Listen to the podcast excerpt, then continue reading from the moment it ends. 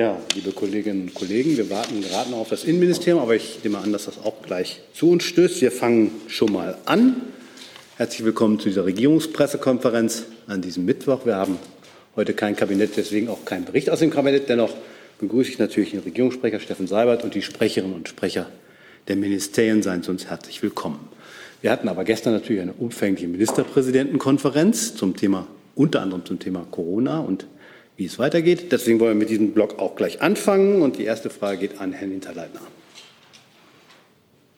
Ja, äh, der bayerische Ministerpräsident Markus Söder äh, sieht die Entwicklung von 3G zu 2G, also für bewegungsfreien Teilhabe nur noch für äh, Geimpfte und Genesene. Wie schätzt die Bundesregierung das ein? Teilt sie Söders Einschätzung, dass es auf Dauer zu 2G kommen wird? Nun, zuerst muss ich natürlich sagen, die Bundesregierung steht hinter den Beschlüssen, die gestern Bund und Länder gemeinsam getroffen haben und die ja die Bundeskanzlerin dann in der Pressekonferenz gemeinsam mit den beiden Ministerpräsidenten auch ähm, dargelegt hat. Ich will vielleicht noch mal grundsätzlich sagen, es sind ja drei Faktoren, die, die die Lage der Pandemie, in der wir uns derzeit befinden und in der auch gestern beraten wurde, äh, prägen. Erstens die Fallzahlen steigen seit einiger Zeit von ursprünglich sehr niedrigem Niveau wieder und ein Ende dieses Anstiegs ist noch nicht abzusehen. Zweitens, es ist ein sicherer und wirksamer Impfstoff ausreichend vorhanden. Jeder in Deutschland kann sich jetzt, wenn er es noch nicht getan hat, impfen lassen, damit sich persönlich schützen und der Gemeinschaft helfen, die Pandemie zu überwinden. Um die hoch ansteckende Delta-Variante in den Griff zu bekommen, das wissen wir, ist es nötig, dass wir einen noch deutlich höheren Prozentsatz an Geimpften erreichen. Und dritter Faktor, die vielen Millionen von Menschen, die den vollen Impfschutz schon haben, die tragen genau wie die Genesenen kaum oder wenig zum, zur Pandemie bei. Und daher sollen sie auch mit bestimmten Einschränkungen ähm, nicht leben müssen. Die Basismaßnahmen Abstand, Hygiene, Maske, die gelten auch für sie. Und in dieser Lage haben die Vertreter von Bund und Ländern gestern beraten und sie haben beschlossen zu handeln, um den Anstieg der Fallzahlen wieder einzudämmen, am besten zu stoppen. Ähm, sie haben beschlossen, noch einmal an alle Bürger und Bürgerinnen dringlich zu appellieren, die jetzt wirklich sehr unkomplizierten Impfangebote auch anzunehmen und Sie haben beschlossen, für den großen Bereich von Aktivitäten in Innenräumen Testpflichten einzuführen, die Geimpfte und Genesene nicht betreffen. Das geht nach dem Motto 3G und äh, das ist die Haltung der Bundesregierung. Natürlich müssen wir und werden wir beobachten, äh, wie sich die Lage weiterentwickelt. Das kann aus heutiger Sicht niemand wirklich vorhersagen.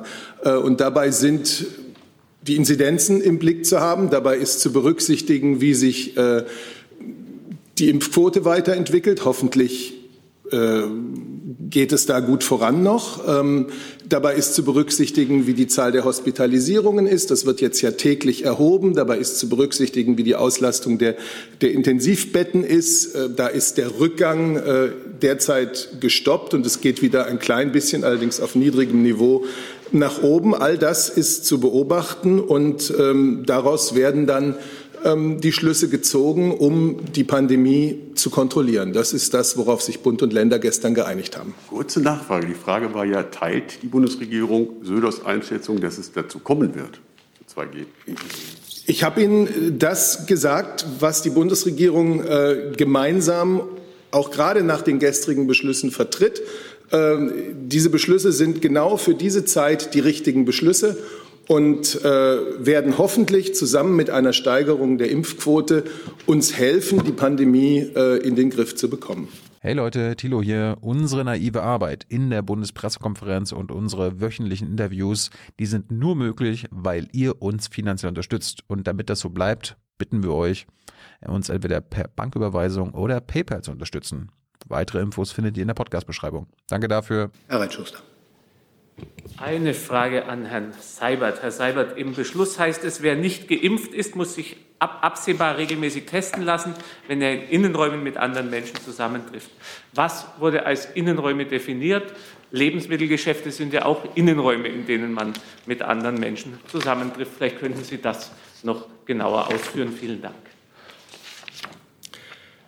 Es gibt da die Punkte A bis F, die in dem äh, Punkt 4 der gestrigen Beschlüsse genannt werden, Tests sollen Voraussetzung sein. Ich lese es Ihnen gerne vor, aber eigentlich kann es jeder im Netz selber nachlesen. Zugang als Besucher zu Krankenhäusern, Alten- und Pflegeheimen, Einrichtungen der Behindertenhilfe, Zugang zur Innengastronomie, Zugang, Teilnahme an Veranstaltungen und Festen in Innenräumen, Informationskultur oder Sportveranstaltungen, Inanspruchnahme körpernaher Dienstleistungen, zum Beispiel Friseur, Kosmetik, Körperpflege, Sport im Innenbereich, zum Beispiel Fitnessstudios, Schwimmbäder, Sporthallen oder auch Beherbergung, wo gilt Test bei Anreise und zweimal pro Woche während des Aufenthaltes. Wie alle Regelungen, das wissen Sie, äh, sind sie letztlich von den Ländern umzusetzen und damit auch zu präzisieren. Zusatz? Herr Seibert, Sie sagen jetzt, das ist eindeutig. Ich habe mich vorher noch bei einem Ministerium erkundigt. Die wussten, es nicht eindeutig. Es ist ja eine Kann-Regelung. Deshalb nochmal die Frage, gilt das definitiv nicht für Lebensmittelgeschäfte?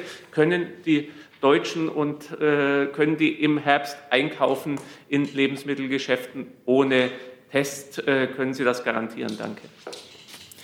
Ich denke, das, was ich Ihnen vorgelesen habe, ist eindeutig. Das sind äh, die Innenräume, die genannt werden. Und ansonsten ist es, obliegt es natürlich erstens äh, der Ausgestaltung durch die Länder in ihren Verordnungen. Und zweitens gibt es dann auch noch so etwas ähm, wie das, das Recht jedes äh, Privatwirtschaft ähm, Zugänge zu regeln. Also schließen Sie es nicht aus. Ich verweise Sie auf den, ich finde, sehr klaren Beschluss äh, der gestrigen äh, Bund- und Ländertagung. Herr Krämer.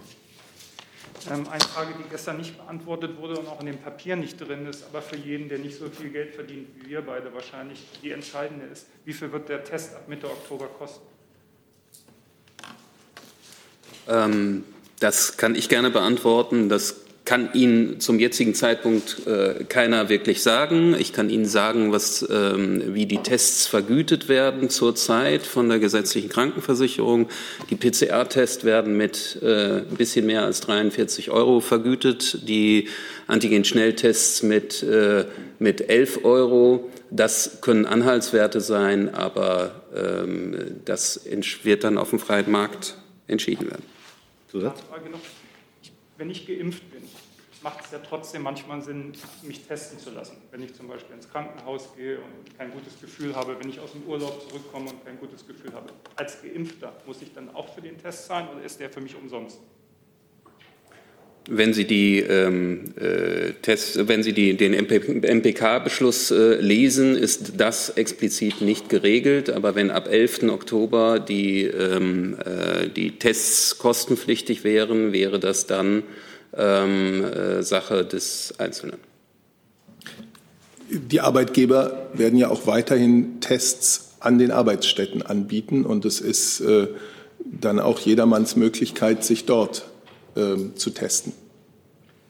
Herr Jordans. Und man darf nicht vergessen, kostenlos bleibt die Impfung. Herr Jordans.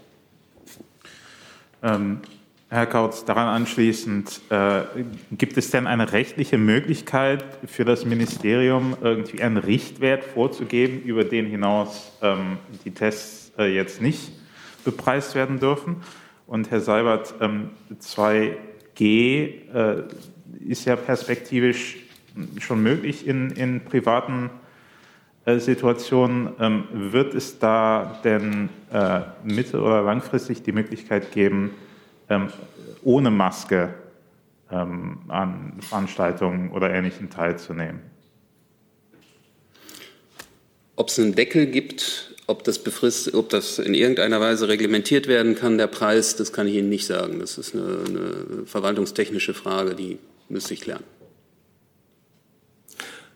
Also Herr Jordans, ich kann für Sie jetzt nicht in die Zukunft schauen. Ich habe versucht zu beschreiben, was ist unsere derzeitige Situation. Und die Grundhaltung, die Bund und Länder gestern miteinander hatten und die Sie auch in dem Papier wiederfinden, ist, wir sind in einer noch frühen Phase des Wiederanstiegs der Fallzahlen. Also wollen wir jetzt frühzeitig handeln mit zeitigen und mit relativ leichteren Maßnahmen und mit dem erneuten Impfappell wollen wir versuchen, die Geschwindigkeit des, Anstiegs der Fallzahlen zu verlangsamen, im besten Fall natürlich äh, einzudämmen und zu stoppen.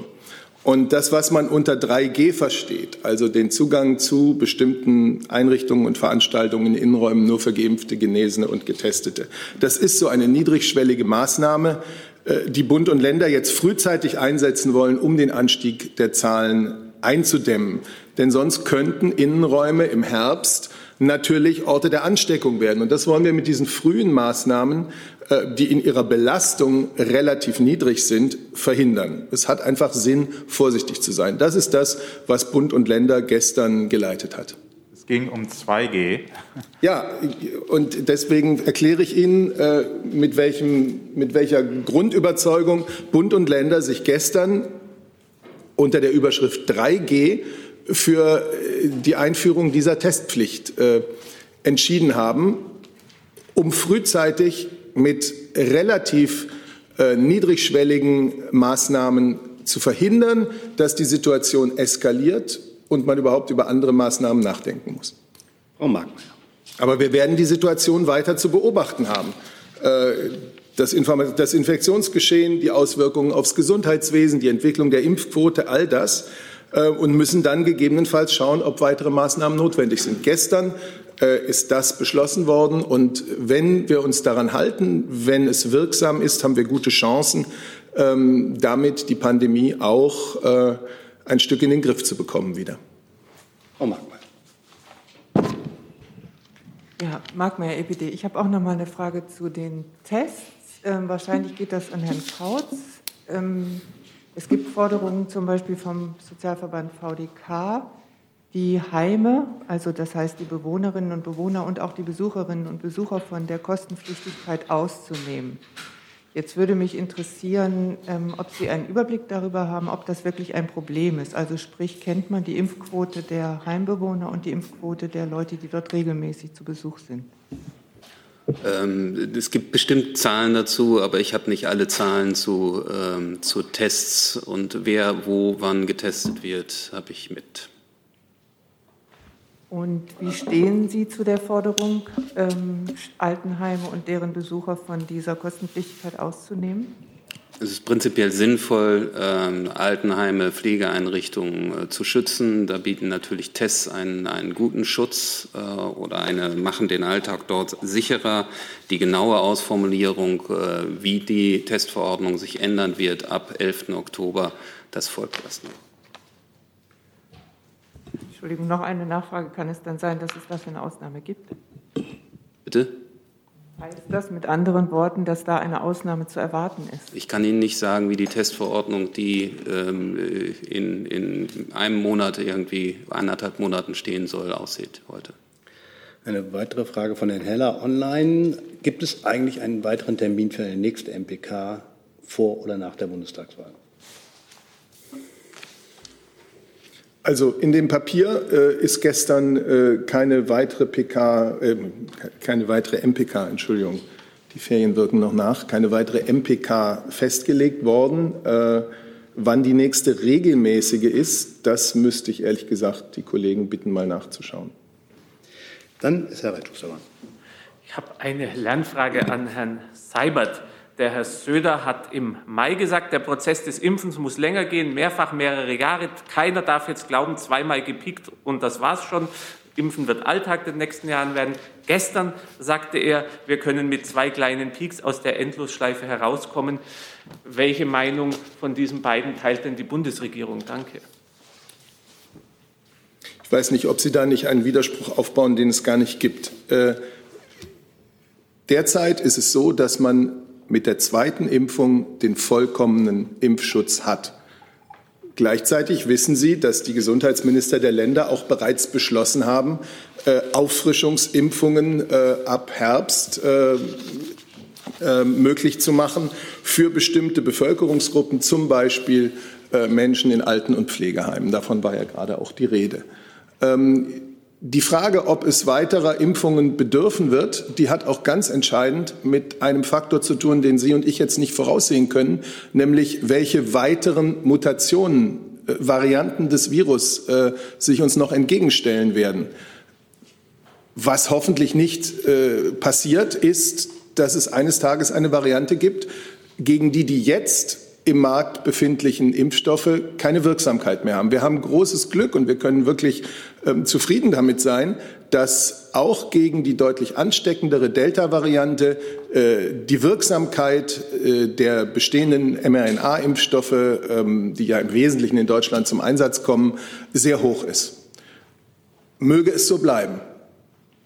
Jeder, der sich mit Epidemien, Pandemien auskennt, weiß, dass immer die Gefahr besteht, ähm, dass sich neue Mutationen bilden. Deswegen ist es ja so wichtig, die Infektions, die, die, die Zahl der, der Infektionen so gering wie möglich zu halten, weil aus einer geringeren Gesamtmenge die Wahrscheinlichkeit geringer ist, dass sich eine neue Mutation bildet. So, und das ist etwas, was im Moment niemand voraussehen kann.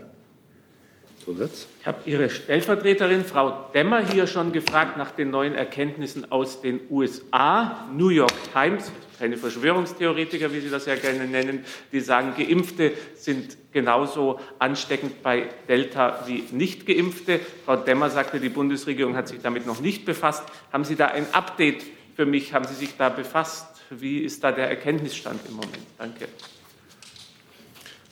Ich kenne die konkrete Studie, auf die die New York Times dort eingeht, nicht. Vielleicht kann der Kollege aus dem BMG eingreifen. Nach meinen Informationen ist es durch das RKI bestätigt, dass die Wirksamkeit der Impfstoffe sehr hoch ist bei der Vermeidung äh, von ernsthaften oder gar sehr schwerwiegenden Verläufen und dass deswegen äh, und dass es trotzdem Impfdurchbrüche in einer gewissen Zahl gibt, aber in einer gewissen Zahl, nicht zu vergleichen mit dem Risiko, sich anzustecken, äh, das Nicht-Geimpfte haben. Überhaupt kein Vergleich. Aber es geht um die Ansteckungsgefahr. Ähm, aber das ist genau falsch, was Sie gesagt haben, Herr Reitschuster. Sie ich haben, Sie haben gesagt, Entschuldigung, Entschuldigung, Herr Reitschuster, ich rede. Äh, Sie haben gesagt, dass Geimpfte genauso ansteckend seien wie Nicht-Geimpfte. Genau das hat die Studie nicht gezeigt. Das ist falsch. Ähm, die Studie hat gezeigt, dass auch ähm, Geimpfte sich infizieren können und auch Geimpfte in, äh, in einigen Fällen andere anstecken können. Das haben wir auch nie bestritten. Ähm, diese Studie zeigt aber auch, dass äh, Geimpfte, die sich anstecken, sehr viel kürzer infektiös sind als Nicht-Geimpfte und sehr viel seltener ins Krankenhaus müssen. So, das heißt, diese Studie zeigt einmal mehr, dass Impfungen sehr, sehr wirkungsvoll sind. Also haben Sie andere Erkenntnisse als die New York Times? Nein, ich, ich, ich kommentiere nicht äh, äh, Berichte einer Zeitung, ich kommentiere eine Studie. Herr Polanski. Eine Frage an Herrn Kautz auch bitte. Ähm, es gibt Berichte, weil jetzt ja die Impfquote so eine wichtige Rolle spielt, ähm, dass das RKI offenbar festgestellt hat, dass es da gewisse Unsicherheiten gibt bei der Messung der Impfquote. Da gibt es offenbar verschiedene Messmethoden, die zum Teil zu erheblichen Unterschieden kommen, gerade bei der ähm, Erstimpfung, also wie viele Leute dann erst geimpft sind. Zum einen ist Ihnen das bekannt, zum zweiten äh, muss da möglicherweise das System reformiert werden. Nein, es muss nicht äh, reformiert werden, das System. Es äh, gibt zwei, in der Tat zwei unterschiedliche Ansätze, äh, die Impfquoten zu bemessen. Das eine ist eine Umfrage äh, die regelmäßig gemacht wird durchs äh, RKI. Ähm, das, das Covid-Impfquoten-Monitoring äh, nennt sich Covimo. Und das andere sind, ist das digitale Impfquoten-Monitoring. Das basiert auf den Daten, die die Länder aus den Impfzentren übermitteln. Das basiert auf den Daten, die die Ärzte übermitteln. Und das basiert auf den Daten, die die Betriebsärzte übermitteln. Ähm, es gibt bei einer Umfrage immer ähm, äh, Unregelmäßigkeiten. Ähm, es gibt unterschiedliche Gründe, äh, warum da ähm, äh, Unterschiede aufkommen in diesen beiden Erhebungen. Äh, erstmal ist es so, dass ähm, diese beiden äh, Varianten, um die Impfquote zu bestimmen, äh, immer sehr nah aneinander lagen. Jetzt ist es das erste Mal so, dass bei der Erstimpfung die Zahlen auseinanderliegen. Ähm, das, werden, das führen wir zurück darauf, dass, dass äh, bei der Umfrage zum großen Teil Impf, Impfbefürworter ähm, äh, sich melden oder daran teilnehmen. Ähm, außerdem äh, findet die Umfrage nur auf Deutsch statt, nicht mehrsprachig. Äh, und schließlich gibt es noch eine Unsicherheit, was äh, die Meldungen von Betriebsärzten anbetrifft, vor allen Dingen was den Janssen-Impfstoff anbetrifft. Der ähm, Janssen-Impfstoff äh, wird nur als Zweitimpfung angegeben äh, und fällt somit nicht in die Erstquoten hinein. Also insgesamt können wir davon ausgehen, dass die DIM, also diese digital, dieses digitale Impfquotenmonitoring, ähm, sehr zuverlässig ist, eventuell leicht höher äh, angesetzt werden muss als aktuell. Zusatz? Aber leicht höher haben Sie dann eine Einschätzung, wie hoch das sein könnte? Und die zweite Frage ist, wie kann dann sichergestellt werden, dass Betriebsärzte dann auch wirklich korrekt erfasst werden in diesem System? Ja, letztendlich ist es dann äh, eine Sache des äh, Betriebsarztes. Ähm, sie sind alle angemeldet in diesem System, die Betriebsärzte, aber sie müssen sich halt äh, melden in diesem, und die müssen die Impfung melden in diesem System. Wir gehen nicht davon aus, dass die tatsächliche Impfquote sehr viel abweicht von der DIM-Impfquote. Frau Herzog. Ich habe zwei Fragen zu Tests, die sich eher an das BMAS richten. Wir mal.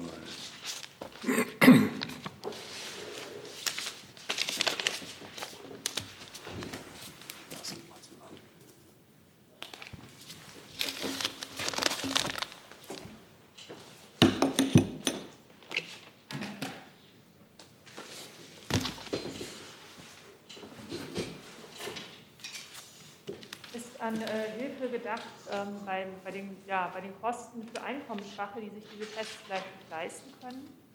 Und die andere Frage, die Arbeitgeber fordern ein Ende der ähm, für Beschäftigte kostenlosen Testangebote in Betrieben. Ist das geplant? Ja, Vielleicht beginne ich mit der ähm, letzten Frage zuerst. Für das Bundesministerium für Arbeit und Soziales war ja seit Anbeginn der Pandemie immer zentral, ähm, dass man die Beschäftigten vor möglichen Infektionen schützt. Und Ausgangspunkt aller Regeln war dabei eben die genaue Beobachtung des aktuellen Pandemiegeschehens. Die gestrige Ministerpräsidentenkonferenz hat sich jetzt darauf geeinigt, dass eben die Testangebotspflicht für Unternehmen ebenso beibehalten wird wie die Bereitstellung von kostenlosen Schutzmasken, aber eben auch geltende Hygienevorschriften in Betrieben. Das ist wichtig, zum einen, um die Beschäftigten vor Ort in den Betrieben vor möglichen Infektionen zu schützen, aber eben natürlich auch, dass die Arbeitswelt einen Beitrag insgesamt zum Pandemiegeschehen leistet.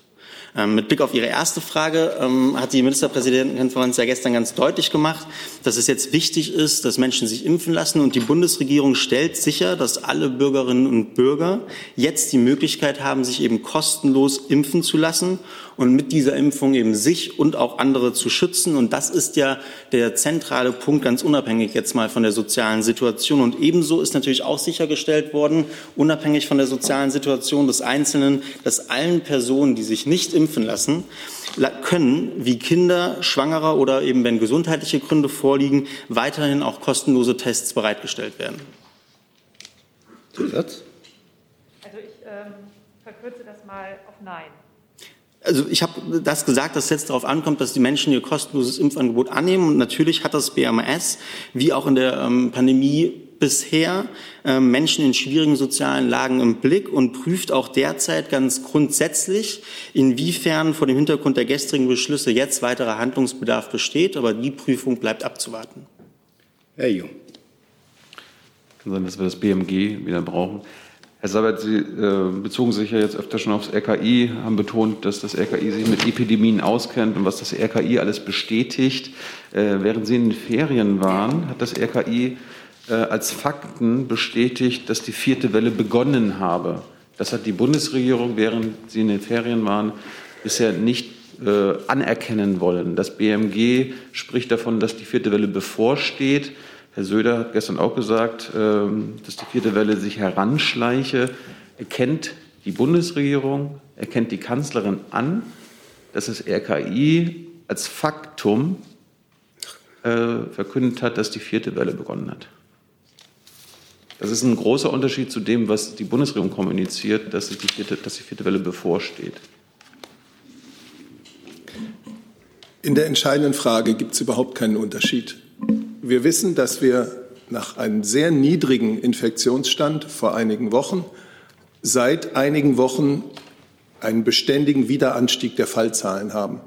Wir sind jetzt bei einer Inzidenz bundesweiter Schnitt etwa 25. Wir hatten heute, glaube ich, an die 5000 äh, neue Infektionsfälle. Ähm, das alles, äh, das sind die Zahlen, die uns allen gemeinsam die Grundlage für, die Arbeit der Politik äh, der Bundesregierung äh, in der Pandemie geben. Und da gibt es überhaupt keinen Zweifel. Und nun sind Sie jemand, der immer gerne ein bestimmtes Wort bestätigt haben möchte. Und ehrlich gesagt, ähm, ich bin kein Epidemiologe, deswegen kann ich Ihnen nicht sagen, ist dies äh, der erste Ausläufer der vierten äh, Welle? Äh, sind wir in der ersten Phase der vierten Welle? Schleicht sie sich langsam heran? Das Entscheidende ist, wir kennen die Zahlen. Wir wissen, äh, wie sich die Zahlen steigern. Wir wissen, dass wir äh, seit einigen Wochen diesen Anstieg haben. Wir wissen, äh, wie er korreliert mit den Entwicklungen im Gesundheitswesen. Wir kennen die Impf Quote und wissen deswegen genau, was jetzt für unser Land, ähm, oder jedenfalls äh, haben wir die Überzeugung, dass das, äh, was jetzt gestern beschlossen wurde, für unser Land jetzt notwendig ist. Und Sie wissen, dass das RKI sagt, dass die vierte Welle begonnen hat. Stand 26. Ich weiß, dass Ihnen das äh, sehr wichtig ist. Ich, ja, das ist doch klar. Nein, das Wichtigste sind doch die Zahlen. Und über die gibt es doch überhaupt gar keinen Zweifel. Äh, Sie möchten eine bestimmte Bezeichnung dafür. Und äh, ich weiß nicht, was die Haltung des BMG dazu ist. Ähm, es gibt keinen Unterschied in der Bewertung oder in der, in der Erhebung der Zahlen zwischen äh, den unterschiedlichen Experten. Es ist ja schon ein ich kann es insofern ergänzen, vielleicht, Herr Jung. Ähm, mir wäre nicht bekannt, dass es eine epidemiologische Definition für eine Welle geben würde. Und ansonsten habe ich den Worten von Herrn Seibert nichts hinzuzufügen. Wir streiten uns ja nicht um eine Definition, sondern um Doch. Aussagen des RKI, was Sie, wenn es Ihnen in den Kram passt, äh, gerne bestätigt. Und wenn das RKI als Faktum, als Tatsache am 26. Juli verkündet, dass die vierte Welle begonnen hat, was was anderes ist, als was Sie hier uns seit zwei Wochen erzählen, dann äh, geht es hier nicht um eine Definition, sondern um äh, Unterschiede öffentlicher Kommunikation. Die Bundesregierung behauptet, dass die vierte Welle bevorsteht. Das RKI sagt, die ist schon da. Das ist ein Unterschied. Wir arbeiten hier auf einer ganz klaren Zahlenbasis. Die ist für jeden die gleiche. Und da gibt es überhaupt keine Unterschiede. Die habe ich dargelegt. Und deswegen verstehe ich nicht ganz, welchen, äh, welchen politischen oder sonst wie kommunikativen äh, Unterschied Sie hier aufmachen wollen. Ich habe eine Frage online von Frau Bibihani von der Süddeutschen Zeitung, die sich mit den Tests für Ungeimpfte beschäftigt. Wer wird die Kosten dafür übernehmen und wer wird prüfen, ob der Betreffende sich wirklich nicht impfen lassen kann? All das wird Bestandteil ähm, dieser Testverordnung sein, äh, von der ich äh, vorhin gesprochen habe und noch festzulegen sein. Ähm, wobei jetzt ja schon die Tests bezahlt werden ähm, durch die gesetzliche Krankenversicherung. Äh, daran wird sich auch in diesem Fall sicherlich nichts ändern. Herr Merker. Ähm, ja, noch mal eine Frage zu den Zahlen. Ähm, der ursprüngliche Plan der Bundesregierung bis zum Herbst, also die Impfquote zu erreichen, die die sogenannte Herdenimmunität von 80 oder 85 äh, Prozent bedeuten würde, äh, scheint ja zurzeit sehr ambitioniert. Jetzt gab es ja in der Vergangenheit immer ähm, äh, sehr unterschiedliche Einschätzungen, inwieweit Geimpfte und Genesene in der Beziehung ähm, gleichzusetzen sind. Wäre denn nach Ansicht der Bundesregierung die Herdenimmunität auch erreicht, wenn die Zahl der Zweitgeimpften äh, unter dieser Schwelle ist, aber mit der Zahl der Genesenen eben halt dann diese Schwelle erreicht würde und würde das dann halt entsprechende Lockerungen auch zur Folge haben. Ich will vielleicht nur vorgeben, bevor der Kollege aus dem BMG dazu was sagt, der ursprüngliche Plan und auch die ursprüngliche Zusage der Bundesregierung war die, allen Menschen, die impfwillig sind, bis zum Ende des Sommers ein Impfangebot zu machen. Praktikabel, leicht zugänglich, unkompliziert. Und genau das können wir jetzt schon Anfang August vermelden, wo das Ende des Sommers noch lange nicht in Sicht ist. Das war der Punkt. Wir haben uns nicht auf äh, bestimmte Zielmarken äh, festgelegt. Aber natürlich ist es klar, je höher die Impfquote, je mehr Menschen sich zu dieser ähm, Entscheidung durchringen, die Sie selber schützt, die Ihre Familien schützt und die unsere Gemeinschaft, unserer Gemeinschaft hilft, desto besser. Und wir müssen heute sagen, die Fortschritte sind, äh, sind erheblich, aber es reicht noch nicht. Gerade bei der noch deutlich ansteckenderen Delta-Variante. Deswegen noch einmal der Appell an alle, nutzen Sie die Angebote, die jetzt es Ihnen so leicht wie noch nie machen, sich impfen zu lassen. Sicherlich spielt die Zahl der Genesenen bei der äh, Beurteilung der, der epidemischen Lage ähm, äh, eine Rolle. Ähm, allerdings rein zahlenmäßig ist das doch äh, relativ untergeordnet. Äh, Impfen, die Impfquote ist das Wichtige.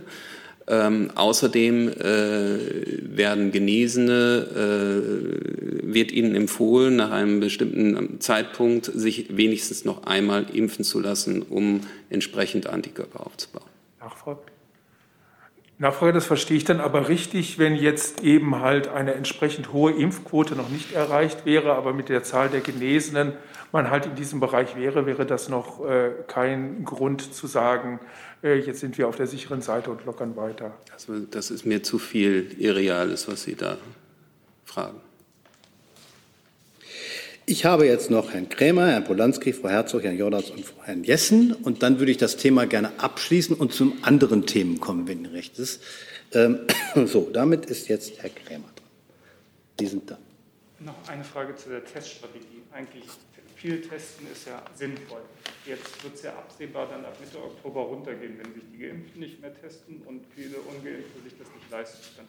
Würden Sie von dieser Strategie abweichen, wenn absehbar ist, dass die nächste Variante oder eine Variante, äh, dass die Impfstoffe gegen diese neue Variante dann nicht wirken?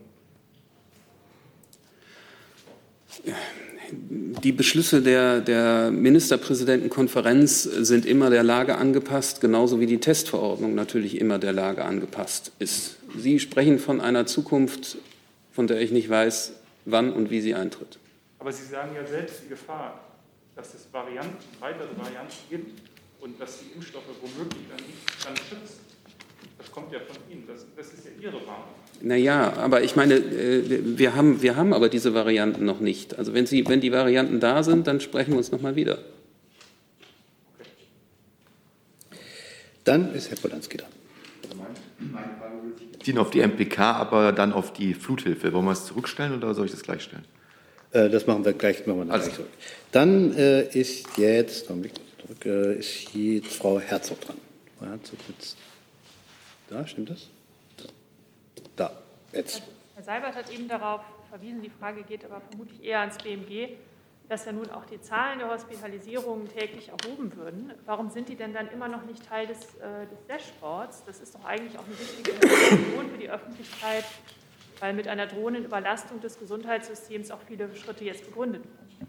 Die Zahl der Hospitalisierungen sind ja kein, äh, sind im Divi-Register ähm, äh, dargelegt und sind kein Geheimnis, sondern öffentlich.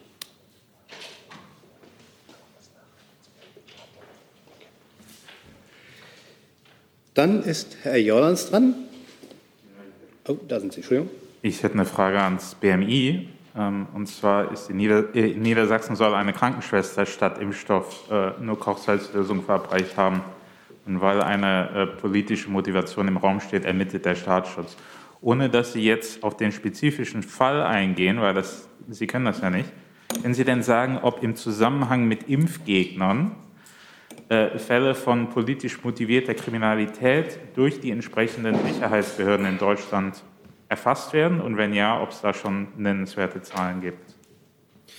Die Sicherheitsbehörden erfassen jegliche Form von Kriminalität, auch im Hinblick auf eine mögliche politische Motivation. Das ist ein in allen Polizeien in Bund und Ländern standardisierter Erfassungsprozess. Das heißt, wenn eine Straftat festgestellt wird, zunächst mal unabhängig davon, um welche Straftat es sich handelt, äh, dann wird hinterfragt, liegen Hinweise auf eine politische Motivation vor. Und wenn das der Fall ist, wird das in den entsprechenden Statistiken auch genauso vermerkt. Es spielt keine Rolle, ob es sich dabei um eine Sachbeschädigung oder um eine Körperverletzung oder um schlimmere Taten handelt. Äh, statistische Angaben dazu habe ich an dieser Stelle nicht dabei.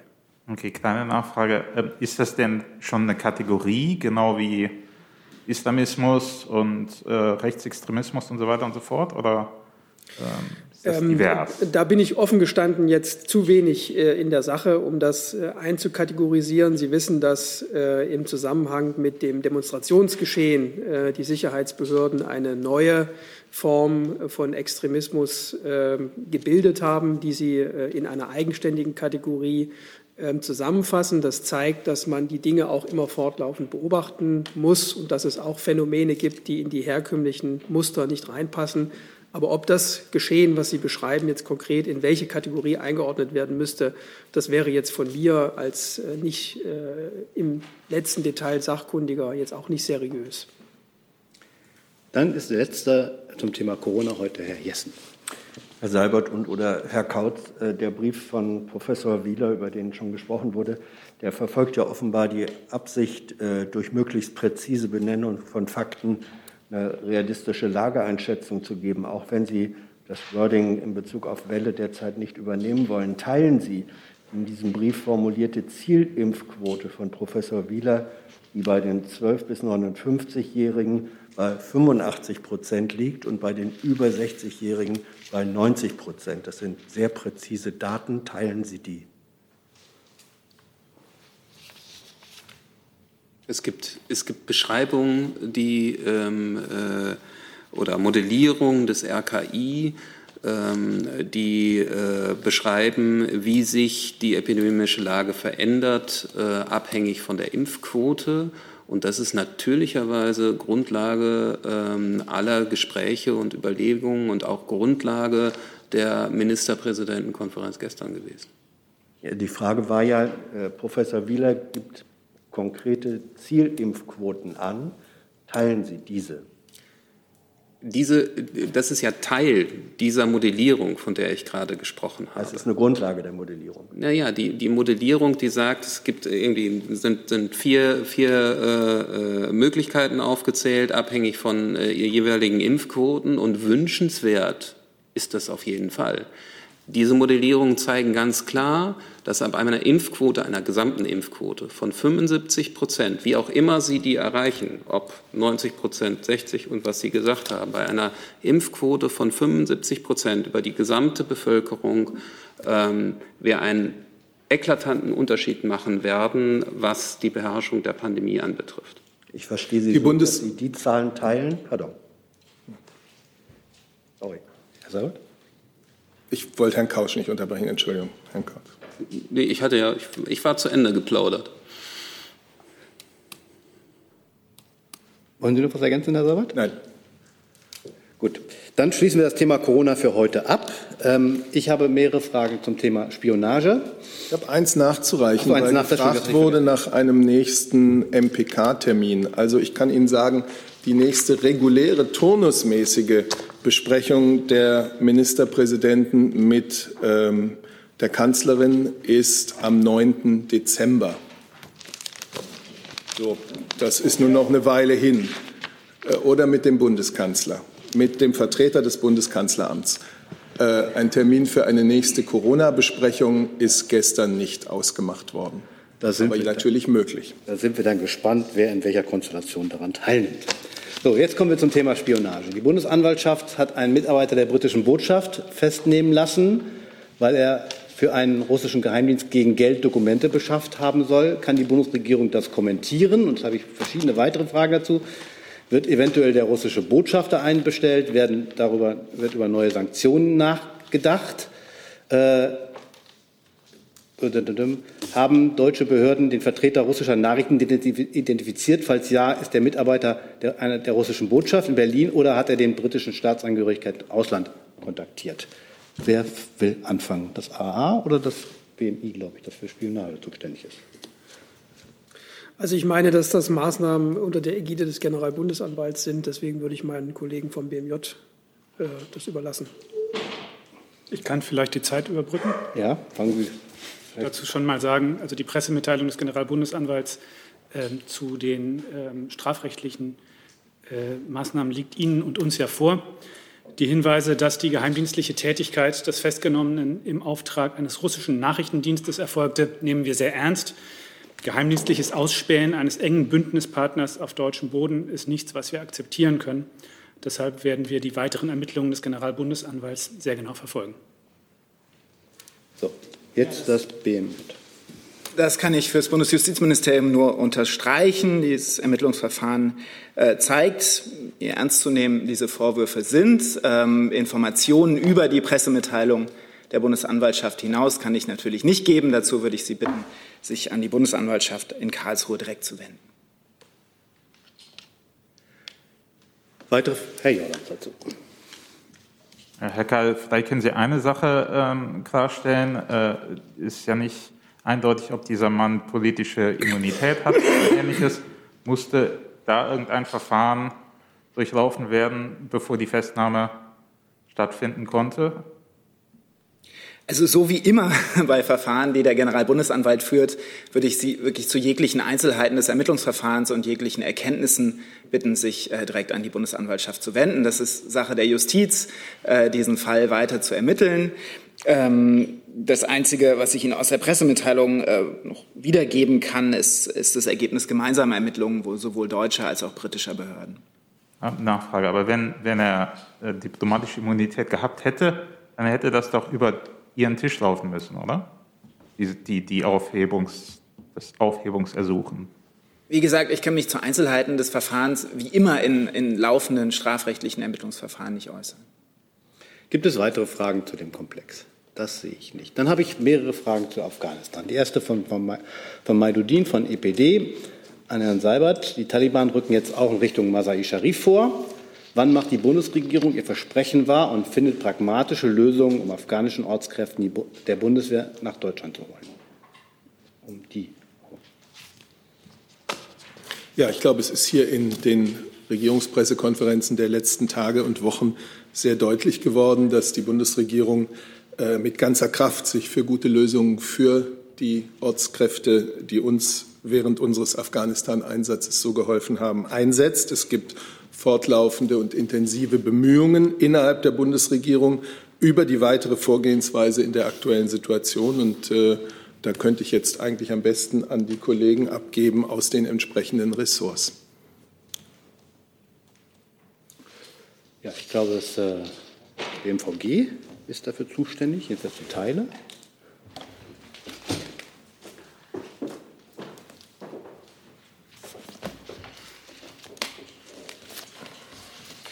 Ja, ähm, vielen Dank für die Frage. Ich möchte in dem Zusammenhang noch mal betonen, ähm, ähm, wie die Anstrengungen im Moment laufen, ähm, um den Ortskräften, ehemaligen Ortskräften der Bundeswehr zu helfen.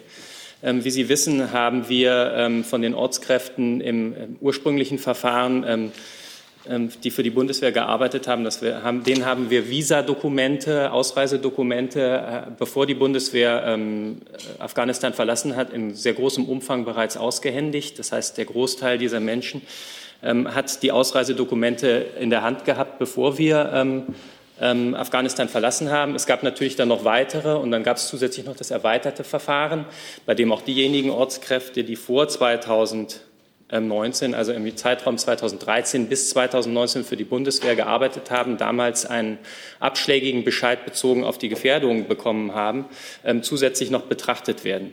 Nun ist es so, dass die Ausreise trotz allem für ähm, ähm, viele auch besonders äh, aufgrund der Lage im Moment schwierig geworden ist. Wir betreiben im Moment ein Callcenter im Einsatzführungskommando, bei dem verschiedene Teams, die bestehen immer aus einer Soldatin, einem Soldaten und einem ähm, Sprachmittler versuchen, ähm, die Menschen zu erreichen, ähm, die aus unserer, die für uns gearbeitet haben und die, ähm, die ausreisen können, um sie zu unterstützen, ähm, um eben auch festzustellen, wie ist der Status bei den einzelnen Personen. Und die Gespräche sind sehr intensiv dazu. Manche sind sehr schnell, weil die Personen ähm, bereits Bescheid wissen, wie das Verfahren ist. Andere haben mehr Fragen, die in, in die ganze Breite gehen, weil es da wirklich die die Schwierigkeiten der Schicksale eben betrifft. Und ähm, wir merken, dass es sehr, sehr anspruchsvoll ist vor Ort. Wir haben auch ähm, aufgrund der sehr schwierigen Gespräche gibt es auch eine psychologische Unterstützung für diejenigen, die diese Gespräche führen. Und ähm, das Ziel von uns ist, dass wir tatsächlich alle erreichen. Ähm, und ähm, wir sehen ebenfalls, äh, welche Hürden es noch gibt im Einzelnen. Eine der Hürden ist, dass die afghanischen Behörden äh, im Moment ähm, die erforderlichen Passdokumente nicht so ausstellen, wie wir uns das wünschen würden, damit es schnell genug geht, dass wir also trotz unseren Möglichkeiten, dass die Ausreise ähm, äh, vonstatten gehen kann, eben auch von afghanischer Seite dort bürokratische Hürden entstehen. Dazu gibt es verschiedene Ansätze. Ähm, die Verteidigungsministerin hat sich gestern auch dazu geäußert. Dazu gab es heute früh eine entsprechende AFP-Meldung, wie wir ähm, damit umgehen wollen. Und das sind die, die Anstrengungen, die wir in der Vergangenheit unternommen haben. Das sind die Anstrengungen, die wir im Moment unternehmen. Und ich möchte auch noch hinzufügen, es gibt auch einzelne Fälle, bei denen eben Schwierigkeiten bestehen, den Flug zurück, äh, zurück nach Deutschland zu bezahlen. Auch da unterstützt die Bundesregierung in solchen Fällen, wo anders, anderweitig eine Ausreise nicht möglich ist. Herr Jung, zu dem Thema. Hm, Afghanistan. Ähm, es gab jetzt einen ungewöhnlichen Appell der EU-Botschafter in Kabul, die Abschiebungen aus EU-Staaten an Afghanistan auszusetzen. Wie bewertet die Bundesregierung, dass jetzt nicht nur die afghanische Regierung selbst sie bittet, äh, die Abschiebung sein zu lassen, sondern auch die eigenen EU-Botschafter? Wenn ich vielleicht dazu was Herr Seibert, also, vielleicht Herr Seibert für die Kanzlerin, die ja auch immer noch für die Abschiebung ist. Wenn ich, und dann das noch ergänzen, wenn ich das noch ergänzen darf, Frau Haag von der Berliner Zeitung fragt, die einen Widerspruch sieht zwischen der Tatsache, dass die Innenminister von sechs EU-Staaten, darunter der Deutschen, einen Brief an die EU-Kommission eine Fortsetzung von Abschiebungen fordern, während die genannten EU-Botschafter äh, einen Abschiebestopp äh, verlangen. Vielleicht, wer möchte beginnen? Ich würde vielleicht kurz zur Einordnung sagen, dass äh, da in verschiedenen Medien ähm, berichtet wird über einen internen Bericht der Botschafter der in Kabul vertretenen EU-Mitgliedstaaten an die Hauptstädte. Ähm, das ist naturgemäß äh, ein Dokument, was äh, intern und vertraulich ist. Es ist auch naturgemäß ein Dokument, was eine Zusammenfassung eines äh, Diskussionsstandes zwischen den Botschaftern wiedergibt und nicht notwendigerweise ähm, eine unmittelbare Politikentscheidung. Ähm, natürlich, Frau Adebar hat Ihnen hier am, am Montag erklärt, dass wir im Auswärtigen Amt derzeit unter Hochdruck an der Aktualisierung des Asyllageberichts für Afghanistan arbeiten. Natürlich fließen alle uns zur Verfügung stehenden Erkenntnisquellen in diese Arbeit der Aktualisierung ein. Sie dementieren nicht den Appell der EU-Botschafter. und Herr Seibert, hält die Kanzlerin angesichts der Bitte der afghanischen Regierung, angesichts der EU-Botschafter, die sich vor Ort auskennen, äh, an den Abschiebungen fest bei im BMI spare ich mir die Frage, da kann ich mir die Antwort denken. Um das vielleicht noch mal zu präzisieren, ich nehme hier nicht äh, Stellung zu Inhalten eines vertraulichen Dokuments, äh, über das äh, in Medienberichten spekuliert wird. Ich hätte Herrn Seibert gefragt. Ja, Sie haben die ja bekannte Bitte der afghanischen Regierung, ähm, Botschaften, äh, Abschiebungen temporär auszusetzen, erwähnt. Äh, Sie wissen, dass äh, Innenminister Seehofer gemeinsam mit den Innenministern von fünf anderen europäischen Ländern äh, an die EU-Kommission geschrieben hatte und die Notwendigkeit, äh, Personen, die ausreisepflichtig sind, auch zurückzuführen, auch freiwillige Rückreisen weiter zu organisieren, dargelegt. Ähm, das gilt ganz besonders für die Rückführung von Straftätern, die schwere Straftaten begangen haben. Ähm, und natürlich muss man das im Lichte der aktuellen Entwicklung der Lage prüfen, auch vor dem Hintergrund äh, der Entwicklung der letzten Tage. Und wir werden uns dazu natürlich mit unseren europäischen Partnern absprechen. Herr Jessen dazu? Ja, ähm, zu dem Gesamtkomplex. Äh, Masai Sharif steht offenbar kurz vor der Übernahme durch die Taliban. Herr Burger, was bedeutet das für die ja bislang immer noch in Aussicht gestellte Eröffnung des IOM-Büros dort. Ist das jetzt sozusagen endgültig Vergangenheit? Und was bedeutet es, äh, würde das bedeuten für den Rücktransport äh, oder für den Transport von Orts, ehemaligen Ortskräften nach Deutschland? Ich mache mir Ihre ähm, Lageanalyse hier ausdrücklich nicht zu eigen. Äh, ich habe zu, ähm, zu der Frage, die Sie ansprechen, auch keinen neuen Stand mitzuteilen. Ich glaube, wir hatten Ihnen in der vergangenen Woche schon mitgeteilt, dass die Antragsannahme äh, in Kabul äh, inzwischen möglich ist und angelaufen ist und dort auch gut angenommen wird und dort eine Kontaktaufnahme auch auf elektronischem Weg möglich ist. Die Lageanalyse ist ja nicht meine. Ich zitiere ja sozusagen da internationale Quellen. Ähm, sehen Sie noch irgendeine Chance dafür, dass das IOM-Büro in Masai Sharif seine Arbeit aufnimmt? Ich habe dazu heute keine neuen Informationen. Dann ist jetzt Frau Herzog dran.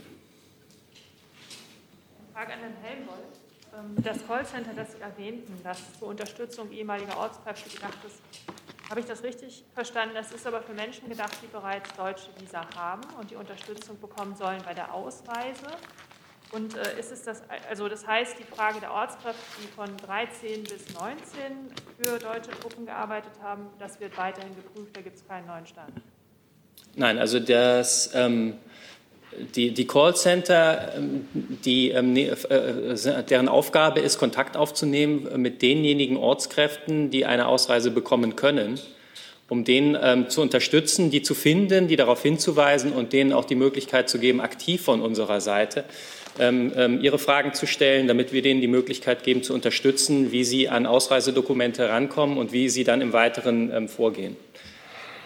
Wird auch tatsächlich dann angenommen. Auch die Zahlen möchte ich gerne noch einmal aktu, äh, aktualisieren, ähm, weil die Zahlen ja steigen. Es kommen ähm, Ortskräfte in Deutschland an. Ähm, wir hatten am Montag Zahlen genannt. Die aktuellen Zahlen von heute sind, dass mindestens 353 ehemalige Ortskräfte mit 1433 Familienangehörigen, also insgesamt 1786 Personen in Deutschland eingetroffen sind. Das sind die Zahlen von gestern. Und ähm, wir können die weiter aktualisieren und informieren, äh, informieren sie. Und wir werden auch weiterhin ähm, die zuständigen Ressorts ähm, ähm, unterstützen, wenn es darum geht, ähm, Ausreise oder Visa- oder Passangelegenheiten ähm, mit den äh, entsprechenden Ortskräften vor Ort zu kommunizieren, logistisch und mit den Möglichkeiten, die wir haben. Zusatz? Also sind unter den Menschen, die dieses Angebot nutzen können, auch schon ähm, Ortskräfte aus der, aus, aus der Gruppe, die von 2013 bis 2019 für deutsche Kräfte gearbeitet haben oder noch nicht? Doch, doch, also die werden angesprochen und ähm, die, ähm, die sind im, äh, tatsächlich ja auch der Kern dieses Anliegens. Denn ähm, wie, wie ich eben bereits gesagt habe, die Mehrzahl derjenigen, ähm, die ähm, zu der ersten Gruppe, also nicht erweiterter Kreis haben, die hatten ja bereits ähm, ähm, Anfang Juli ihre Ausreisedokumente. Das bedeutet, jetzt wollen wir natürlich vor allem die erreichen, die wir vorher ähm, nicht angesprochen haben, die vorher einen abschlägigen Bescheid äh, ähm, bekommen haben, um sie darauf hinzuweisen, sie, sind jetzt, sie haben jetzt die Möglichkeit, Ausreisedokumente zu bekommen und mit denen das weitere Verfahren in der jeweiligen Situation zu besprechen. Ich habe jetzt zum Thema Afghanistan noch eine Online-Frage von Herrn Nehls, Herrn Krämer und Herrn Jessen. Und dann würde ich gerne noch zu einem anderen, Herr Jung auch noch. Der, Sie brauchen sich nicht so theatralisch beschweren, Herr Jung. Das, wenn Sie sich einfach normal melden, kommen Sie schon dran. So, fangen wir mit Herrn Nehls an. An das Auswärtige Amt. Gibt es trotz der Vorgänge in Afghanistan Lichtblicke in Gesprächen zwischen der afghanischen Regierung, den Taliban, unter anderem in Doha, die auch unter deutscher Vermittlung stehen?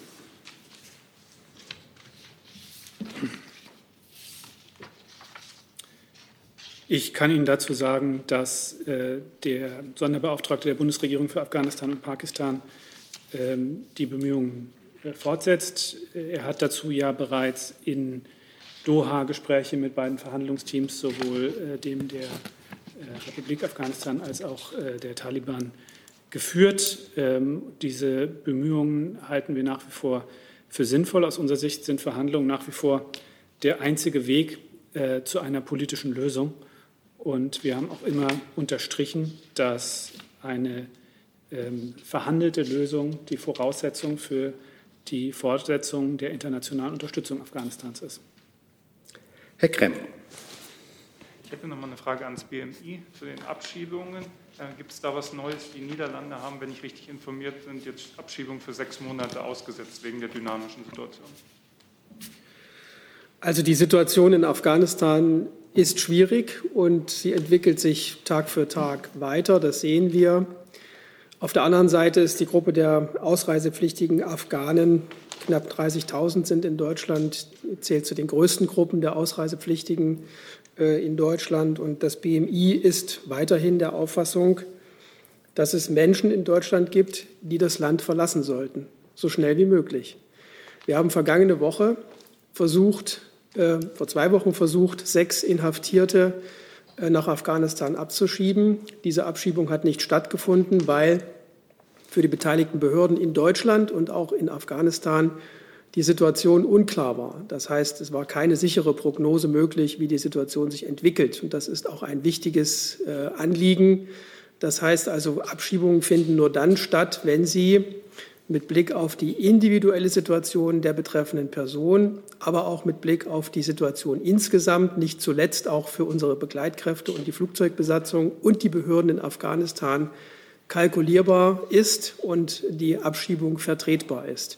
Das ist nach wie vor der Stand der Dinge und äh, die Beobachtung der Lageentwicklung äh, wird äh, nach wie vor einen ganz wichtigen Platz in der Beurteilung der Gesamtsituation einnehmen. Zusatz? Nachfrage allerdings ans Auswärtige Amt. Ähm, droht aus Ihrer Sicht Kabul auch zu fallen? Und wenn ja, wann?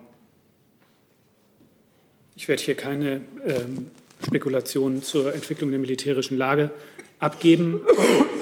Sie sehen, dass diese Lage äh, sich sehr schnell weiterentwickelt. Wir haben in den letzten Wochen eine sehr spürbare Verschlechterung der Sicherheitslage ähm, feststellen müssen. Äh, wir beobachten das und wir ähm, gleichen unsere Erkenntnisse dazu natürlich äh, mit denen unserer Partner ab. Ähm, ich werde aber hier keine Prognosen im Sinne Ihrer Fragestellung abgeben. Herr Jessen. Herr Seibert, ich glaube, Sie haben von Ihnen ist äh, der Satz, die Bundesregierung bemühe sich mit ganzer Kraft äh, um die Lösung auch der Ortskräftefrage. Reicht die ganze Kraft ähm, nicht aus, um zum Beispiel pragmatische Varianten wie Organisation von Charterflügen äh, herzustellen? Ich stehe zu diesem Satz, die Bundesregierung bemüht sich mit ganzer Kraft. Und ich denke, das, was die Kollegen hier aus den Ressorts, gerade auch aus dem Verteidigungsressort hier vorgetragen haben, ähm, über die Betreuung äh, der Menschen, die noch in Afghanistan sind und hierher kommen wollen und sollen, ähm, über das, was die, was die Bundesverteidigungsministerin heute ähm, zum Visa-Verfahren gesagt hat, das zeigt, dass äh, es auch wirklich mit ganzer Kraft geschieht. Die Organisation von Charterflügen, da wo es sich anbietet und möglich ist, würde dazugehören? Das wird dann lageabhängig zu entscheiden sein. Das BMI? Ich würde gerne noch einen Satz ergänzen, äh, wenn ich darf. Ähm, wir haben ja jeden Tag Einreisen von Ortskräften. Jeden Tag kommen Leute aus Afghanistan, die aus Afghanistan ausgereist sind, auch in Deutschland an. Das heißt also, der Prozess läuft. Ähm, es gibt aber auch wichtige Anliegen, die in diesem Gesamtprozess berücksichtigt werden müssen, etwa eine Sicherheitsüberprüfung, die stattfindet, bevor das Visum erteilt wird. Das ist äh, deswegen wichtig, weil wir ja über insgesamt mehrere tausend Menschen reden. Einen Teil davon kennen wir, aber Familienangehörige, die dazugehören, die auch reisen dürfen, kennen wir nicht un unmittelbar. Deswegen ist es für das Bundesinnenministerium von Anfang an wichtig gewesen, dass zumindest das äh, geprüft werden kann, äh, bevor die Reise angetreten wird. Und äh, das findet aber natürlich auch in der größtmöglichen Geschwindigkeit statt. Äh, es ist nur wichtig, diese Dinge zu berücksichtigen. Es ist nicht damit getan, dass jemand eine Gefährdungsanzeige stellt und dann automatisch sofort einreisen kann, sondern es braucht gewisse Mindeststandards, die natürlich in der gebotenen Geschwindigkeit auch eingehalten werden müssen. Pardon, da äh, ist aber nicht die Sicherheitsüberprüfung Sache des Bundesverteidigungsministeriums?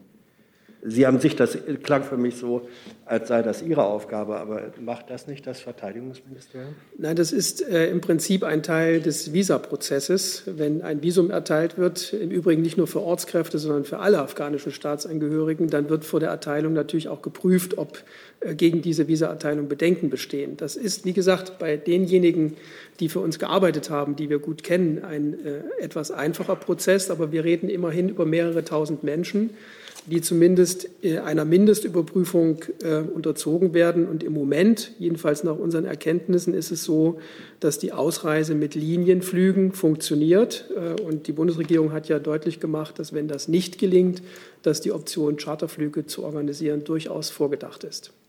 Ich möchte noch ergänzen, nein, die Sicherheitsüberprüfung ist nicht Aufgabe des Verteidigungsministeriums.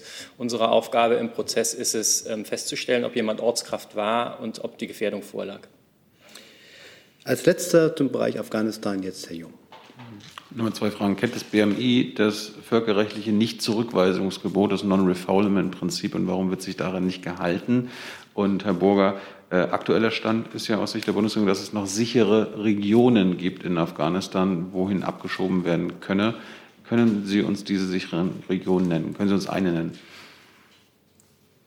Ich weiß nicht, woher Sie diesen Begriff äh, gerade nehmen und mir vorhalten. Äh, ich glaub, kann mich nicht erinnern, dass wir äh, hier in, in der Vergangenheit über diese Frage ähm, ja, solche Zuschreibungen gemacht hätten. Ähm, also die Frage, die zu prüfen ist, ähm, äh, darüber hat äh, Herr Alter Ihnen äh, heute und auch in der Vergangenheit immer wieder Auskunft gegeben, dass es eben im Einzelfall geprüft wird von den dafür zuständigen Innenbehörden, von den Gerichten, ähm, wie, ja, wie die Prognose ist, was den, die betroffene Person in dem Land, in das er abgeschoben oder sie abgeschoben werden soll, erwartet. Ähm, insofern würde ich jetzt hier nicht von äh, ja, so pauschalierende Begriffe verwenden wollen. Äh, ich hatte Ihnen auch gesagt, ähm, dass wir an einer Aktualisierung des äh, Asyllageberichts arbeiten, um der fortschreitenden Entwicklung in Afghanistan Rechnung zu tragen.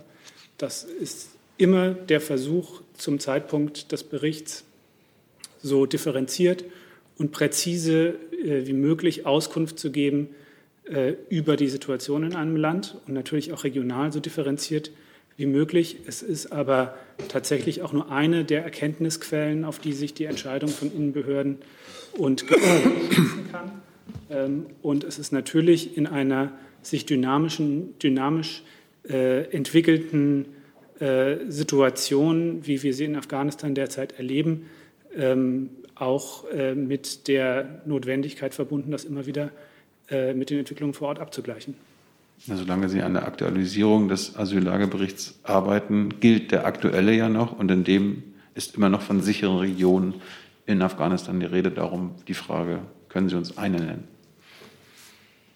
Also ich kann mich nicht erinnern, dass wir hier über äh, Zitate aus dem Asyllagebericht gesprochen hätten. Äh, es ist umgekehrt so, äh, dass, wir, dass diese Berichte ähm, als Verschlusssache eingestuft sind, äh, weil sie als äh, ja, möglichst unabhängige Informationsquelle den betreffenden Behörden zur Verfügung gestellt werden.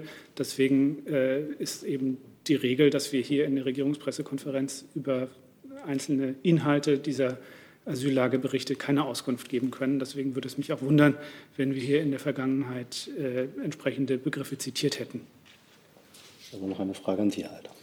Ja, das Non-Refoulement-Verbot ist natürlich bekannt. Äh, das ist ein ganz wichtiges Prinzip in der Migrationspolitik. Äh, bei der Frage, wenn jemand an der Schengen-Außengrenze einen Asylantrag stellt, beispielsweise, kommt es zur Anwendung, dann darf er nicht zurückgewiesen werden in einen Staat, äh, aus dem er flieht. Und es gilt natürlich auch zu berücksichtigen, wenn Personen abgeschoben werden sollen. Genau deswegen gibt es ja zwei wesentliche Dinge, die für eine Abschiebungsentscheidung erheblich sind, nämlich einerseits die Gesamtlage äh, in dem Land und andererseits die individuelle Prüfung, ob eine Person, wenn sie abgeschoben würde, in dem Zielland einer unmenschlichen oder erniedrigenden Behandlung oder Folter oder ähnliches unterliegt. Und wenn, erst wenn diese beiden Fragen klar mit Nein beantwortet werden können, dann findet die Abschiebung auch statt. Damit haben wir das Thema Afghanistan beendet und ich habe Herrn Polanski mit einer Frage zum Bahnstreik, glaube ich. Genau, zum Bahnstreik. Zum Bahnstreik bitte. Und das geht, glaube ich, an das Arbeitsministerium, bitte. Ähm, soll ich schon mal fragen? ähm, das Tarifeinheitsgesetz sollte ja Klarheit schaffen im Konflikt innerhalb der Bahngewerkschaften und zwischen der Bahn und GDL und äh, EVG. Jetzt gibt es den Streik. Ähm, ist das Tarifeinheitsgesetz damit sagen wir mal, obsolet, weil das einfach so jetzt übergangen wird von der GDR? Also vielleicht ganz grundsätzlich, ähm, die, das Streikrecht ist in Deutschland eben Bestandteil der Tarifautonomie und dadurch verfassungsrechtlich geschützt.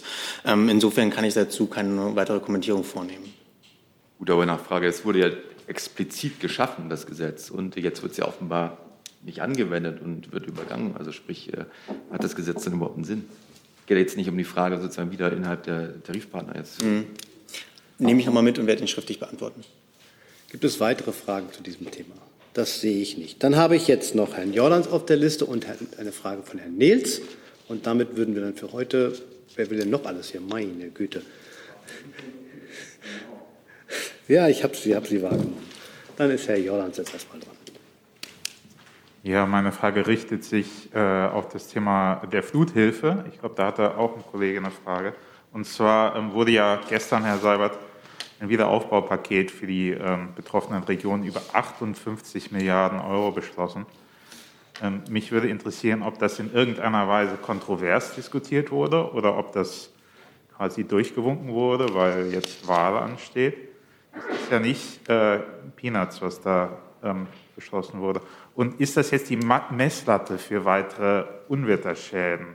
Denn äh, der IPCC-Bericht hat ja diese Woche klargestellt, dass man solche Unwetter in der Zukunft ähm, wahrscheinlich vermehrt erwarten kann. Ähm, das könnte ja teuer werden.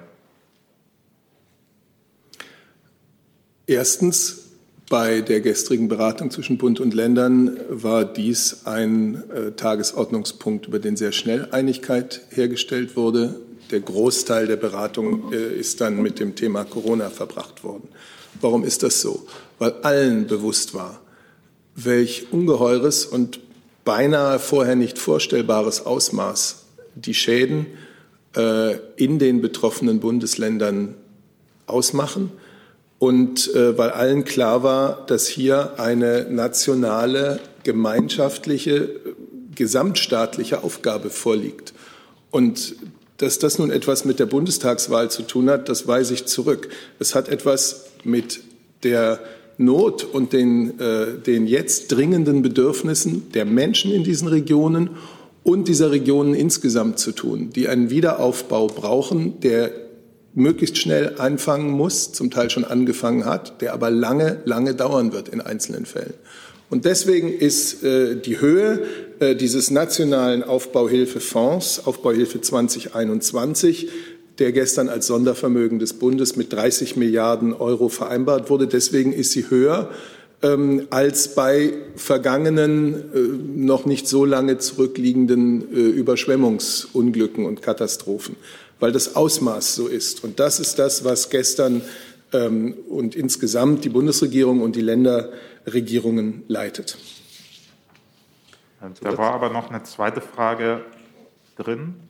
ja, Sie wollen, dass ich in die Zukunft schaue, um zu sagen, wie werden künftige ähm, Unglücke, von denen wir ja nicht hoffen, dass sie eintreten, aber, äh, richtig, ja, äh, man muss wahrscheinlich damit rechnen, dass sich solche Ereignisse, dass die nicht singulär auftreten. Ähm, darüber ist ja jetzt auch sehr viel ähm, im Zusammenhang mit dem großen Thema Klimawandel als Auslöser ähm, solcher Ereignisse besprochen worden. Aber das kann doch jetzt nicht, da können Sie doch vom Regierungssprecher nicht erwarten, dass ich jetzt äh, noch gar nicht eingetretene Ereignisse bewerte, einschätze und sage, in welcher Höhe dann staatlich zu reagieren ist. Herr zu dem Thema? Herr Seibert, Fokus Online berichtet über ein Chaos bei der Krisenhilfe in Ahrweiler. Überschrift, selbst Fluchthelfer schütteln den Kopf. Aufruf, Frau Merkel, schicken Sie endlich echte Macher. Ist Ihrer Chefin dieser Aufruf bekannt und möchte sie echte Macher schicken oder was tut sie? Danke. Ich kenne den Artikel nicht und deswegen weiß ich auch nicht, ob die Bundeskanzlerin diesen Artikel gelesen hat. Es gibt sehr, sehr enge äh, Kontakte zwischen dem Bund und den Ländern. Die Länder haben jeweils ja Sonderbeauftragte eingerichtet. Der Bund hat einen Staatssekretärsausschuss eingerichtet. Das heißt, äh, wir wissen sehr genau äh, von den Ländern, was in den betroffenen Katastrophengebieten äh, Stand der Dinge ist. Und ähm, entsprechend orientieren wir unsere Unterstützung. Und ich denke, dass das auch gestern in diesem nationalen Fonds Aufbauhilfe seinen Niederschlag gefunden hat und in der Bereitschaft des Bundes, eben die Wiederaufbaumaßnahmen der Länder hälftig noch zu finanzieren. So kommt man ja auf die Zahl, die Herr Jordans vorhin hier genannt hat. Äh, Im Übrigen ist gestern auch Einigkeit, da hat gestern auch Einigkeit darüber bestanden, dass es wirklich Grund gibt, all denen, die im Katastrophengebiet, seien sie Ehrenamtliche, seien sie aus dem privaten Bereich, seien sie zum Beispiel von der Bundeswehr dort zum Einsatz gebracht, die da anpacken, wirklich tief dankbar zu sein. Zusatz? In dem Artikel wird kritisiert, die Bundeskanzlerin habe zu bürokratisch gehandelt. Der ehemalige Hamburger Innensenator und Bundeskanzler Schmidt habe damals die bürokratisch vorgeschriebenen Wege äh, verlassen. Ohne das hätte er das nicht managen können. Wie stehen Sie zu dieser Kritik, die Hilfe sei zu bürokratisch? Danke. Also der Bund spielt seine Rolle, äh, seine notwendige Rolle dabei, den Katastrophenregionen zu helfen, äh, in einer in der Höhe der Finanzhilfen noch nie dagewesenen Weise. Ähm, das Ganze wird jetzt sehr schnell äh, beschlossen in der nächsten Woche im Kabinett und dann gibt es die äh, notwendigen Lesungen im Deutschen Bundestag auch sehr schnell. Das heißt, dieses Geld wird sehr schnell ähm, zur Verfügung stehen und äh, deswegen glaube ich, kann man diesen Vorwurf so nicht erheben da, wo es im Einzelnen hapert, wo man sagt, hier hätte es schneller gehen können, hier hätte man einen anderen Weg finden sollen, da werden die Vertreter des Bundes wie auch sicherlich der Länder immer, äh, immer gut hinhören und schauen, ob etwas besser gemacht werden kann. Herr Jung, Herr Jessen, zu dem Thema oder zu anderen Themen? Zu anderen Themen. Dann Herr Polanski. Nachfrage. Sie sagen, das muss ja auch ähm, im Bundeskabinett, im Bundestag behandelt werden. Das läuft nur über Kreditaufnahme oder wie muss man sich, das ist gestern uns nicht ganz klar geworden, äh, wo das ganze Geld herkommen soll eigentlich, das der Bund bereitstellen möchte. Ja, vielleicht kann ich da das Bundesfinanzministerium auch noch bitten.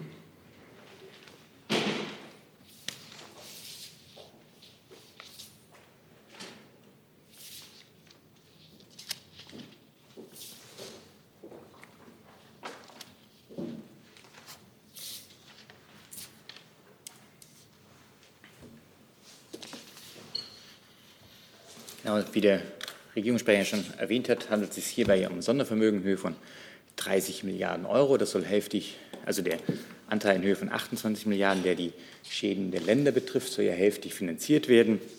Das soll äh, erfolgen über einen längeren Zeitraum, über 30 Jahre der Anteil der Länder. Und das Sondervermögen wird dann vom Bund aufgesetzt in Form eines Sondervermögens. Das ja abseits also, äh, des normalen Haushalts. Ähm, und der Bund wird dann dafür sorgen, dass dieses Sondervermögen immer mehr über ausreichende Liquidität äh, verfügt. Das wird wahrscheinlich über mehrere Zuführungen dann aus dem Bundeshaushalt erfolgen.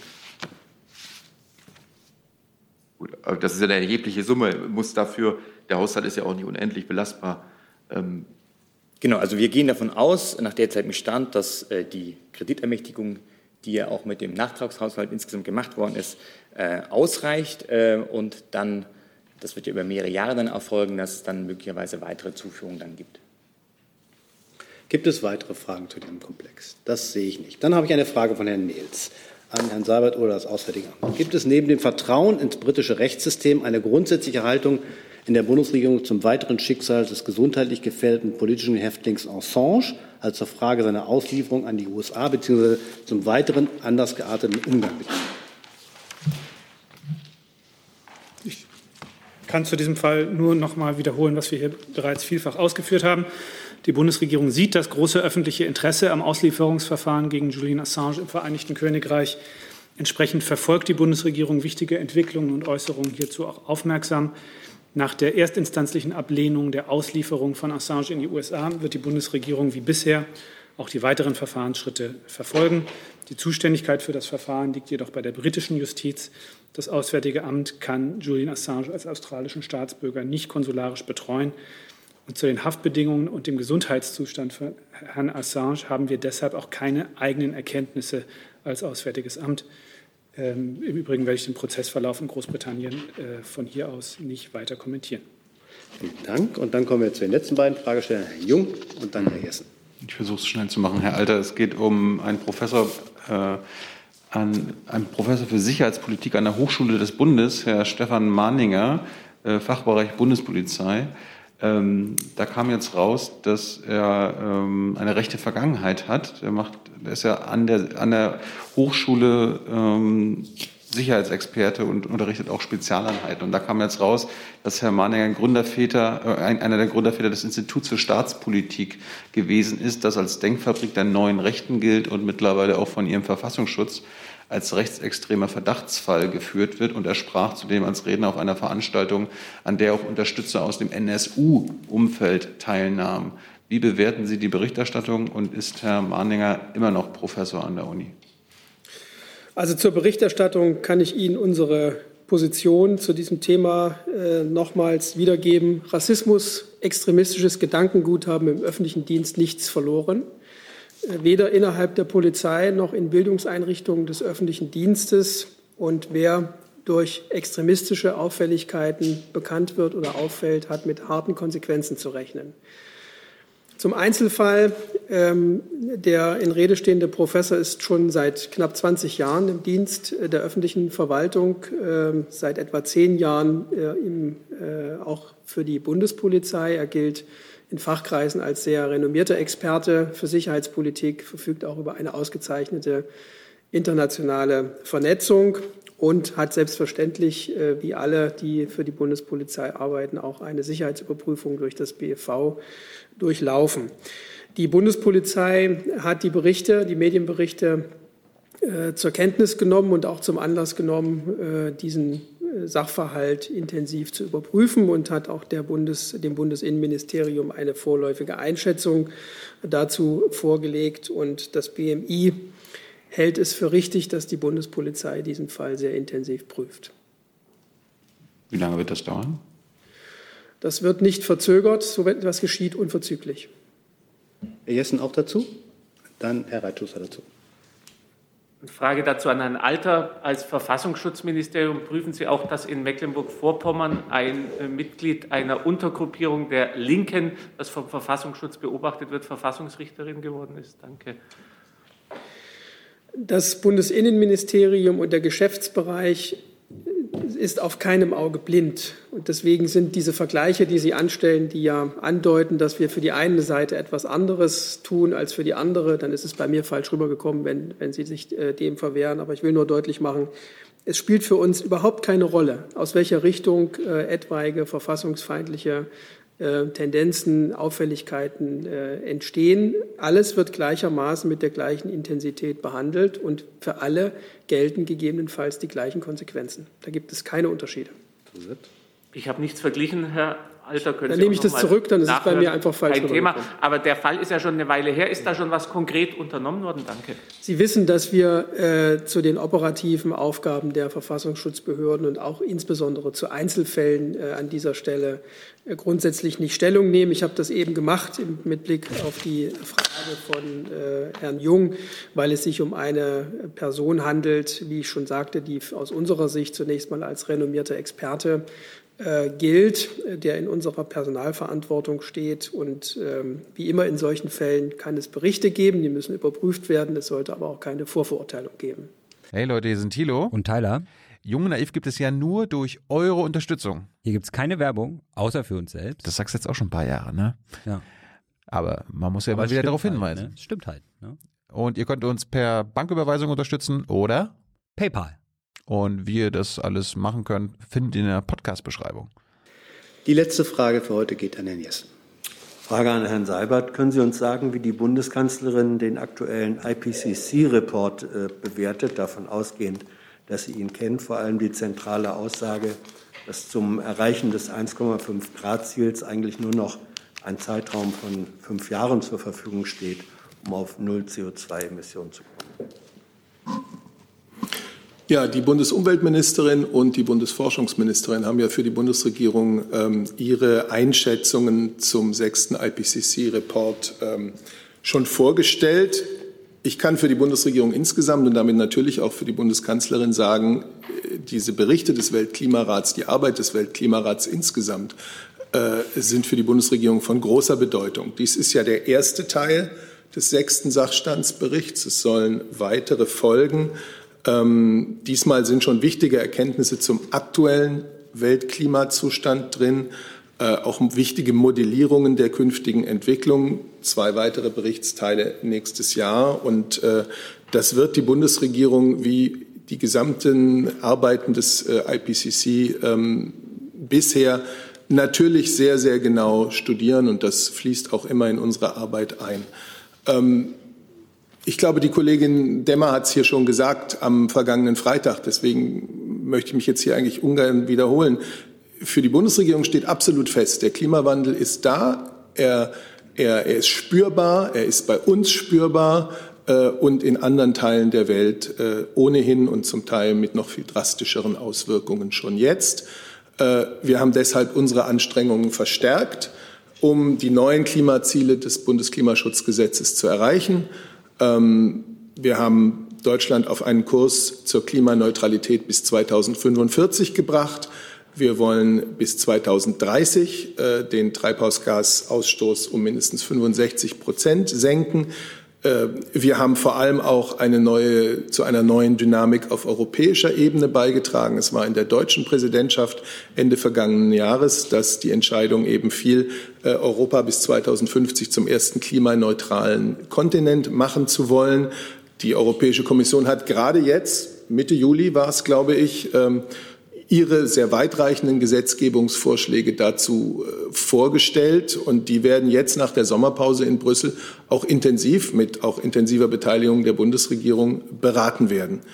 Das ist das, was ich Ihnen dazu sagen kann. Die Arbeit des Weltklimarats ist, äh, denn er, er führt ja die Arbeit von Hunderten von Forschern und Forscherinnen aus vielen Ländern der Welt äh, zusammen von großer Bedeutung. Die Nachfrage direkt äh, auf die Position der Kanzlerin bezogen ist ja vor dem Hintergrund, dass Frau Merkel selbst dieses Thema immer wieder als ihr zentrales bezeichnet hat.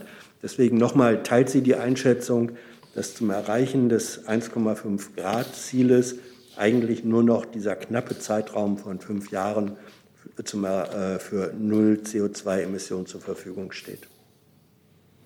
Ich will hier nicht auf einzelne Aussagen aus diesem Sachstandsbericht eingehen. Ich habe Ihnen gesagt, wie wichtig äh, die Arbeit des Weltklimarats insgesamt, auch dieser neueste Bericht wieder ist und dass wir uns mit aller Kraft als Bundesregierung, das muss natürlich dann in einigen Monaten eine neue Bundesregierung fortführen, ähm, genau dem widmen, äh, national wie europäisch, äh, den Kurs auf konsequenten Klimaschutz zu lenken. So, liebe Kolleginnen und Kollegen, wir haben heute etwas überzogen. Trotzdem vielen Dank für die Geduld. Wir haben alles abgearbeitet. Schönen Dank und eine gute Woche.